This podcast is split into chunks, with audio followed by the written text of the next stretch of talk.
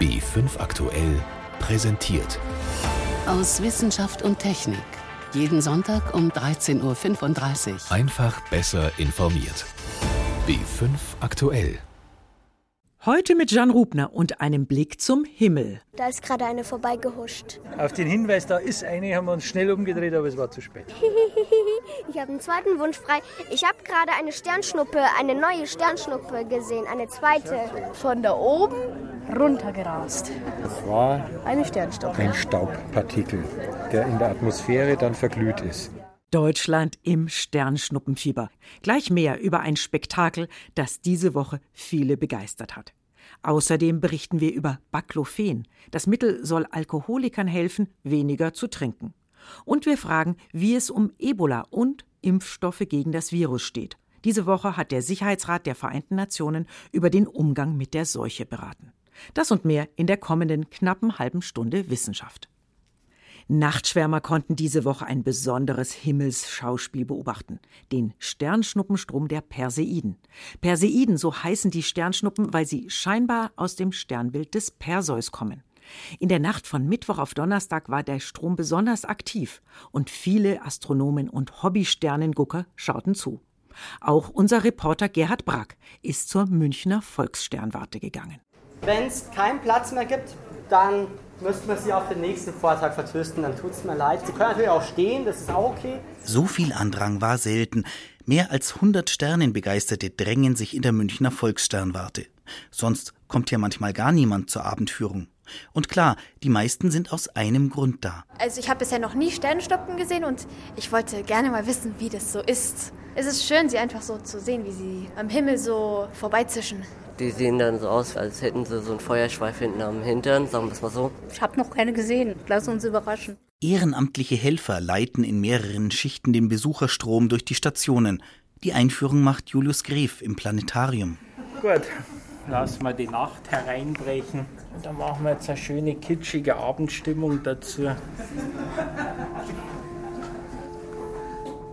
In andere Jahre, da scheint um die Zeit dann oft der Mond oder wenn sogar Vollmond ist, ist ganz ungünstig, der macht dann Haufen Licht. Und dann kann man es natürlich nicht so gut sehen und in diesem Jahr stört zu den Sternschnuppen kein Mond. Und so heißt aber, dass man sich da was wünschen kann, das kann man auch jederzeit. Neben den 150 Milliarden Sternen sind in der Milchstraße auch Gasnebel, Staub und Gesteinsbrocken unterwegs und auch der Komet Swift-Tuttle. Die Erde bewegt sich noch bis zum Donnerstag durch seinen breiten Schweif aus Staubpartikeln. Christian Sicker vom Deutschen Museum. Also die Partikel, die sind eigentlich Bruchteile von einem Millimeter. Bis zum Millimeter, ein bisschen größer können sie auch sein, wenn man mal Glück hat. Ja, also wenn die Zentimeter groß sind, dann leuchten die schon unheimlich hell auf. Also das ist dann schon eine sehr große Ausnahmen, würde ich sagen. Normalerweise sind sie im Bereich von Millimetern, so Sandkorn groß. Und äh, dann sieht man schon ganz anständige Leuchterscheinungen eigentlich. Nur Teile, die mindestens so groß sind wie eine Faust, verglühen nicht vollständig. Wobei wenn eine Sternschnuppe aufleuchtet, dann ist nicht das direkte Verglühen zu sehen, sondern das Ionisieren der Luft. Wenn diese ähm, Teilchen mit irrsinnig hoher Geschwindigkeit, das ist 200.000 Kilometer pro Stunde, so, so schnell rasen die in die Atmosphäre rein. Wenn die so schnell da reinrasen, dann werden die Luftmoleküle eigentlich zerrissen. Das heißt, der Atomrumpf und die Elektronen trennen sich, es entsteht ein Plasma. Und wenn diese Atome wieder rekombinieren, dann gibt es ein Leuchten und dieses Leuchten nehmen wir eigentlich als Leuchterscheinung wahr. Zu sehen sind die Sternschnuppen nur da, wo es wirklich dunkel ist.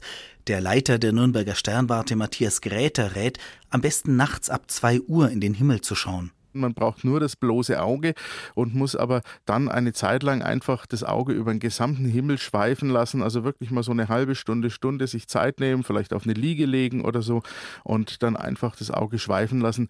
Denn diese Sternschnuppen sind ja sehr, sehr kurz, wenige Sekunden, Bruchteile von Sekunden vielleicht nur und dann sind die wieder weg. Bis ich da irgendein Fernrohr oder ein Fernglas ausgerichtet habe, sind die schon wieder weg. Am besten sind die Sternschnuppen auf dem Land zu sehen, wo nur wenige Lichtquellen die Dunkelheit beeinträchtigen. Nur die hellsten Sternschnuppen sind auch am Stadthimmel zu entdecken, etwa von der Beobachtungsplattform der Volkssternwarte München aus. Da ist gerade eine vorbeigehuscht. Wir haben in die falsche Richtung geguckt. Auf den Hinweis, da ist eine, haben wir uns schnell umgedreht, aber es war zu spät. Ich habe einen zweiten Wunsch frei. Ich habe gerade eine Sternschnuppe, eine neue Sternschnuppe gesehen, eine zweite. Von da oben runtergerast. Das war eine Sternschnuppe. Ein Staubpartikel, der in der Atmosphäre dann verglüht ist. Gerhard Brack hat mitten in der Nacht Sternschnuppen beobachtet. Wir kommen zu einem ernsten Thema, das aus den Schlagzeilen verschwunden ist. Ebola. Vor einem Jahr hat die Weltgesundheitsorganisation den Notstand in Westafrika ausgerufen. Da wütete Ebola bereits viele Monate lang. Insgesamt 28.000 Menschen haben sich angesteckt. Mehr als 11.000 von ihnen sind gestorben. Jetzt ist die Seuche eingedämmt, aber nicht besiegt. Immer wieder erkranken Menschen. Aber es gibt auch gute Nachrichten. Ein Impfstoff gegen Ebola ist vor kurzem erfolgreich getestet worden und wird bereits eingesetzt. Marburger Forscher waren an der Entwicklung beteiligt. Frage an den Virologen Dr. Markus Eickmann. Was ist denn das für ein Impfstoff? Ach, das ist ein kompliziertes Ding. Das ist eigentlich ein anderes Virus und das trägt eine Komponente von diesem Ebola-Virus und genau gegen diese Komponente werden die Antikörper gemacht, die dann auch den Menschen vor einer Infektion schützen. Also ein ganz neuer Impfstoff hat es noch nie gegeben. Ist das erste Mal, dass so ein Impfstoff eingesetzt wurde und dann gleich so erfolgreich eingesetzt wurde. Das Besondere ist noch, dass sie den wirklich nur einmal geben müssen und dann sind die Leute wirklich nach dieser Zeitspanne geschützt. Wie ist man denn auf diesen Impfstoff gekommen? Das ist schon ziemlich lange her. Das war ein Mitarbeiter Ende des letzten Jahrtausends bei uns im Institut, der Heinz Feldmann, der jetzt in Amerika ist. Der ist da auf die Idee gekommen, diese Komponente des Virus über ein anderes, für den Menschen ungefährliches Virus zur Verfügung zu stellen, dass der Körper dann wirklich das Gefühl hat, er wird von einem Virus infiziert was ungefährlich ist, aber trotzdem diese essentielle Komponente mitbringt. Reicht denn ein einzelner Impfstoff aus oder braucht man weitere Vakzine? Dieser eine Impfstoff wird jetzt wahrscheinlich ausreichen, um die momentane Situation in Guinea in den Griff zu bekommen. Allerdings, wenn wir jetzt wieder an so eine größere Ausbreitung denken, wie sie im letzten Jahr passiert ist, dann wird das nicht reichen, weil dann braucht man auf einmal viel Impfstoff der muss produziert werden, das ist relativ aufwendig und deswegen ist es gut, wenn man verschiedene Kandidaten hat, die von verschiedenen Stellen produziert werden, damit man wirklich innerhalb von wenigen Wochen und Monaten tausende Dosen herstellen kann. Gibt es denn schon andere Kandidaten? Es gibt eine Vielzahl von anderen Kandidaten und es gibt auch Kandidaten, die bereits in Afrika in klinischen Studien der Phase 3 laufen, die alle sehr hoffnungsvoll sind und wo wir erwarten, dass wir innerhalb der nächsten Wochen oder Tage die ersten Ergebnisse bekommen, ob diese auch funktionieren. Das klingt ja gut. Die Frage ist natürlich dann, wie werden die Impfstrategien aussehen? Muss man dann eigentlich die Gesamtbevölkerung impfen? Das ist eine sehr gute Frage, finde ich. Das wird man ökonomisch nicht schaffen können. Da muss man gucken, dass Personen, die tatsächlich ein hohes Risiko haben, sich zu infizieren, die also mit Fleisch von wilden Tieren etc. pp. in Berührung kommen, dass die auf jeden Fall geimpft sind und dass man vorbereitet ist, falls es zu einer weiteren Ausbreitung eines anderen Virus kommt. In Westafrika gibt es ja noch viele andere Filoviren, also auch Marburg-Viren und Filoviren, Ebola-Viren von anderen Stämmen, gegen die wird dieser Impfstoff höchstwahrscheinlich nicht schützen. Mhm. Nun ist ja Impfen generell in diesen ja schwer zugänglichen Gebieten schwierig. Schafft man es überhaupt dann auch in solchen Situationen, den Impfstoff rechtzeitig, äh, der muss ja auch gekühlt werden, also rechtzeitig zu den Menschen zu bringen? Das ist immer eine Frage der Zeit. Das ist natürlich wesentlich komplizierter, als das bei uns ist, weil es da zum Teil nur ganz furchtbare Strafen gibt und wahrscheinlich ist es gefährlicher, diesen Impfstoff irgendwo hinzubringen, als wirklich die Personen zu impfen. Auch bei den ganzen Studien sind ja viele Personen von den Impflingen bei Verkehrsunfällen ums Leben gekommen. Aber man kann ihn dahin bringen. Es wird nicht so schnell sein wie bei uns oder unter den logistischen Bedingungen in Westeuropa, aber es wird funktionieren. Mhm. Jetzt ist ja das politische Ziel in diesen Ländern Getting to Zero, also keine Neuansteckungen mehr. Trotzdem kommt es immer wieder zu Neuinfektionen mit Ebola in Guinea und Sierra Leone. Warum eigentlich? Das sind wenige Infektionen. Es ist so, dass wir jetzt momentan von etwa drei Infektionen pro Woche ausgehen in Guinea und in Sierra Leone. Das ist wirklich überschaubar. Das sind immer noch Personen, die die Infektion weiter tragen.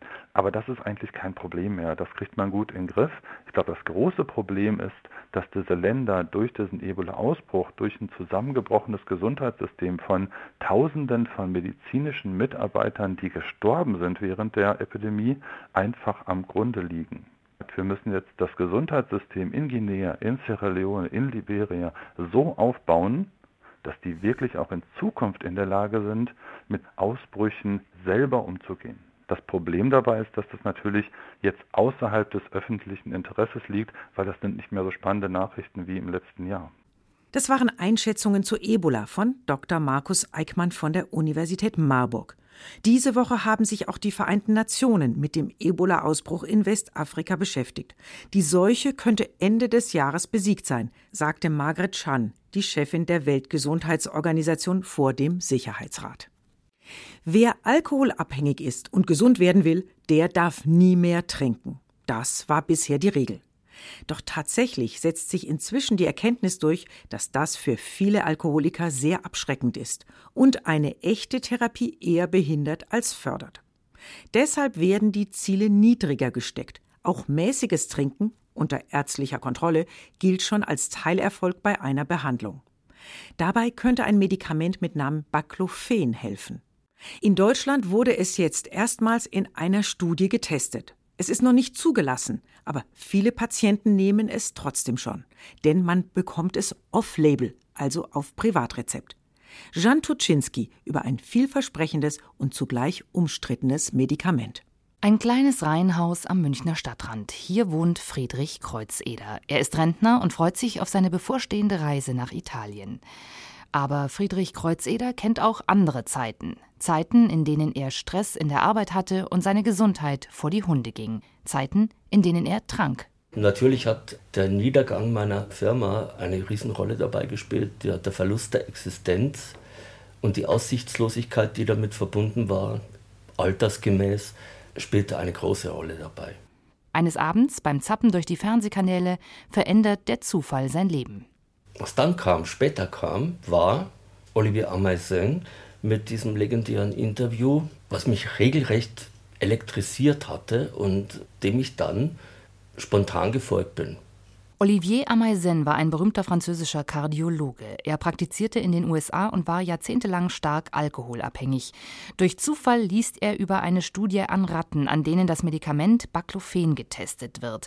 Eigentlich ein Präparat zur Muskelentspannung, beispielsweise für Patienten mit multipler Sklerose gedacht. Doch offenbar dämpft es bei Tieren auch das Suchtverhalten. Olivier Amaizen fragt sich, ob das auch bei Menschen funktionieren könnte. In den Artikeln hieß es, der Effekt hänge von der Dosis ab. Bei niedriger Dosis haben die Ratten weiter ihr Suchtmittel konsumiert. Bei hoher Dosis hörten die Ratten auf. Und ich fragte, lässt sich das auf den Menschen übertragen? Er wagt den Selbstversuch und ist überwältigt vom Ergebnis. Sein Buch Das Ende meiner Sucht wird ein Bestseller. Fortan zieht er durch die Talkshows. In Frankreich wird Baclofen in großen Studien untersucht. Es ist inzwischen sogar als Medikament gegen die Alkoholsucht zugelassen, obwohl die Ergebnisse noch nicht vorliegen. Das allerdings sehen Experten hierzulande kritisch. Professor Tom Bjaw ist Psychiater in der Schlossparkklinik in Berlin. Der Experte für Suchttherapie versteht nicht, warum die Franzosen mit Baclofen so locker umgehen. Das ist mir unbegreiflich, wie ein Medikament auf dieser Datenbasis, die wir haben, zugelassen werden konnte in Frankreich für drei Jahre. Der Hauptvorwurf von Bjaw Baclofen ist nicht genügend erforscht, um es auf den Markt zu bringen. Das allerdings ändert sich gerade. Auch an der Berliner Charité haben Mediziner die Wirkung von Baclofen getestet, mit guten Ergebnissen. 15 von 22 Patienten blieben für zwölf Wochen abstinent. In der Kontrollgruppe waren es gerade mal ein Drittel. Die Berliner Forscher wollen sich allerdings nicht öffentlich zu ihren Ergebnissen äußern, vermutlich weil es auch an dieser Studie Kritik gibt. Zu wenig Teilnehmer seien es, nicht aussagekräftig genug, es müssten weitere Untersuchungen folgen. Tom Shaw allerdings hat noch eine andere Befürchtung, nämlich dass Baclofen keinen Weg aus der Sucht bietet. Zentral sei bei Süchtigen die Annahme, wenn ich ein Problem habe, muss es doch irgendetwas zum Runterschlucken geben, das mein Problem löst. Das ist genau wie die Alkoholkrankheit funktioniert. Doch während unter den Forschern der Streit tobt, nimmt Friedrich Kreuzeder in München seit über sechs Jahren Baclofen. Er bekommt es off-label, also auf Privatrezept. Und er ist überzeugt, Baclofen ist der Einstieg in den Ausstieg, das heißt, Baclofen stößt eine Entwicklung an und begünstigt sie auch, um eine Suchttherapie überhaupt erst sinnvoll machen zu können. Ende des Jahres wollen die französischen Forscher ihre Studienergebnisse veröffentlichen. Das dürfte die Diskussion um Baclofen wieder anheizen. Jan Tuczynski war das über ein Medikament, das Alkoholikern die Therapie erleichtern soll. Bienen stechen, Wespen nerven, aber Hummeln, die mag man. Sie sind so etwas wie die Brumbeeren unter den Insekten. Und darüber hinaus sind sie auch noch nützlich. Bis zu 18 Stunden pro Tag sammeln sie Nektar und Pollen von tausenden Blüten. Doch Hummeln sind wählerisch. Welche Blüten sie anfliegen, das erforschen Biologen an der Universität Düsseldorf. Unser Reporter Johannes Döbbelt hat ihnen bei einem Versuch im Hummellabor zugeschaut. Eigentlich müsste es nicht fleißiges Bienchen, sondern eher fleißige Hummel heißen, denn Hummeln sind tatsächlich deutlich länger als Bienen auf Nahrungssuche. Also so eine Hummel sammelt am Tag schon mal bis zu 18 Stunden lang Nektar und Pollen und fliegt bis zu 1000 Blüten an. Aber die Hummeln, die sind auch wählerisch. Die nehmen jetzt nicht jede Blüte, die ihnen vor den Rüssel kommt. Sie wählen die Blüten unter anderem nach ihrer Farbe aus. Und welche Farben auf Hummeln besonders anziehend wirken, das untersuchen die Biologen hier am Institut für Sinnesökologie an der Uni Düsseldorf. Ich bin hier in einem Versuchsraum. Hier hängt ein großes Moskitonetz und hinter diesem Moskitonetz ist eine Wand mit Löchern drin. Und in zwei dieser Löcher ja, stecken so Art Blüten. Aber man sieht direkt, das sind keine echten Blüten. Masterstudentin Annika Niestra, die hier die Versuche durchführt. Was sind denn das für Blüten? Das sind Blütenattrappen, die wir hier herstellen. Die werden auf Fotopapier gedruckt und unterscheiden sich dabei in ihrer Helligkeit. Und wir untersuchen jetzt, ob sich die Hummeln anhand der Intensität entscheiden. Beide Blütenattrappen sind erstmal gelb auf den ersten Blick, aber wenn man genau hinschaut, dann sieht man, dass die eine so ein Hauch heller ist im Farbton als die andere. Und die Frage ist jetzt, welche Farbe die Hummel bevorzugt, also das etwas hellere oder das etwas dunklere Gelb. Hinter beiden Blüten sind noch solche kleinen Kunststoffröhrchen und da ist Zuckerwasser drin für die Hummeln. Zuckerwasser zur Belohnung als Ersatz für den Nektar, der draußen bei normalen Blüten gesammelt werden würde. Was machen wir denn jetzt beim Versuch? Wir lassen jetzt eine Hummel auf die beiden Blütenattrappen frei und sie entscheidet sich ganz spontan für eine der beiden Attrappen. Hier nebenan ist ein großer Glaskasten, wo mehrere Hummeln gerade drin rumschwirren. Und da ist jetzt gerade eine Hummel ausgewählt worden und die kann sich quasi jetzt entscheiden. Annika Niestra geht jetzt hinter das Moskitonetz, also steckt ihre Hände durch so eine Öffnung und lässt jetzt die Hummel raus. Und sie wollte kurz zur linken, ah, jetzt ist aber doch zur rechten gegangen. Zur rechten, das ist die, die ein bisschen heller ist, glaube ich, oder? Ein bisschen helleres Gelb. Und steckt jetzt da ihren Rüssel in die Mitte, in dieses Röhrchen, wo das Zuckerwasser drin ist. Jetzt kommt Teil 2 des Versuchs. Jetzt vertauschen wir die beiden Blüten nämlich mal. Also die hellere kommt an die Position der dunkleren und die dunklere an die Position der helleren Blütenattrappe. Und jetzt schauen wir mal, wo die Hummel denn jetzt hinfliegt. Wir lassen sie wieder frei. Und jetzt fliegt sie tatsächlich wieder zu der Blütenattrappe, die ein bisschen heller ist. Genau, sie hat jetzt die Position mit der Blütenattrappe zusammen gewechselt. Was lässt sich denn jetzt daraus schließen mit dieser einen Hummel? Aber es gab natürlich auch noch etliche andere, mit denen dieser Versuch gemacht wurde. In den Ergebnissen kam raus, dass die hellere Blütenattrappe bevorzugt wurde, obwohl sie laut den anerkannten Farbsehmodellen eigentlich nicht unterschieden werden sollten. Das heißt, Annika Niestrat hat in der Forschung für ihre Masterarbeit wahrscheinlich wirklich was ganz Neues rausgefunden. Bisher dachte man nämlich, Hummeln wählen ihre Blüten nur entweder nach der Farbe selbst aus, also ob es zum Beispiel eine gelbe oder eine blaue Blüte ist, oder nach der Sättigung der Farbe, also ob es zum Beispiel ein sehr kräftiges oder eher ein blasses Gelb ist. Die Helligkeit der Blütenfarbe, also helles Gelb versus dunkles Gelb, die spielte bislang in den wissenschaftlichen Modellen keine Rolle. Professor Klaus Lunau ist jetzt bei mir, Leiter des Instituts für Sinnesökologie an der Uni Düsseldorf. Herr Lunau, wenn die Hummeln jetzt tatsächlich die helleren Blüten besser finden und eher anfliegen, auch innerhalb einer Pflanzenart, was hat das dann für Auswirkungen zum Beispiel für diese Pflanzen? Es könnte sein, dass eine etwas hellere Blüte statt 100 Anflüge eben 102 Anflüge bekommt und damit eine etwas bessere Chance, ihren Pollen in Umlauf zu bringen. Und gewinnt dadurch das evolutive Rennen in der natürlichen Selektion.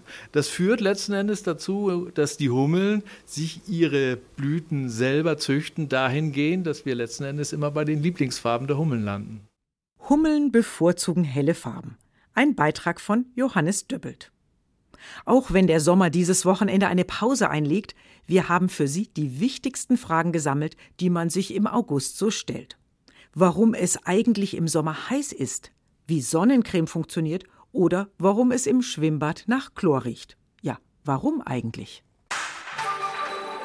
Sommer, Sonne, Wissen. Sommerzeit ist Badezeit. Im See, im Meer und im Schwimmbad. Und manchmal erkennt man Schwimmbäder am sanften Chlorgeruch sogar blind. Warum riechen sie so? Steffi Meyer ist Meisterin für Bäderbetriebe und verantwortlich für tausende Liter Wasser im Westbad in München. In einem Familienfreizeitbad, in so einem Bad mit vielen Attraktionen, da hat man mehr den Geruch, den Schwimmbadgeruch, den typischen. Sie haben die sogenannten Chloramine, das bedeutet im Endeffekt nichts anderes als gebundenes Chlor. Es riecht also gar nicht nach Chlor, sondern nach Chlorverbindungen. Das Chlor schnappt sich Stoffe im Wasser, die man dort nicht haben will, bindet an sie dran und verändert so selbst seinen Aufbau. Aus Chlor wird Chloramin. Und das riecht, vor allem wenn das Wasser warm ist. Aber an was bindet das Chlor? Jetzt wird's erstmal ein bisschen unappetitlich. Da geht es jetzt im Endeffekt darum, dass man zum Beispiel Harnstoff, also was jetzt in Urin vorkommt, es gibt ja doch einige Leute, die ins Wasser pinkeln. Aha, die Beckenpinkler sorgen für den Schwimmbadgeruch. Saubernde, oder? Viele machen das bewusst, manche machen es auch unbewusst. Im Endeffekt macht es jeder unbewusst, ob man es will oder nicht. Ja, es ist wirklich so. Wenn man unbewusst ins Becken pieselt, sind es meistens so zwischen 12 und bis zu 100 Milliliter. Und die, die bewusst pinkeln, ist meistens so eine Menge von 300, 400, 500 Milliliter. Igitt, bis zu einem halben Liter pinkeln manche ins Becken? Kann man sich da überhaupt noch reintrauen? Das ist nicht verschmutzt, auf gar keinen Fall. Wenn Sie sich jetzt einfach mal vorstellen, Sie haben 1000 Schwimmer an einem Tag, die zum Beispiel gleichzeitig alle in so ein großes 25 Meter Sportbecken pieseln würden. Bei einem 25 Meter Becken hat man 750.000 Liter circa drin, Wasser.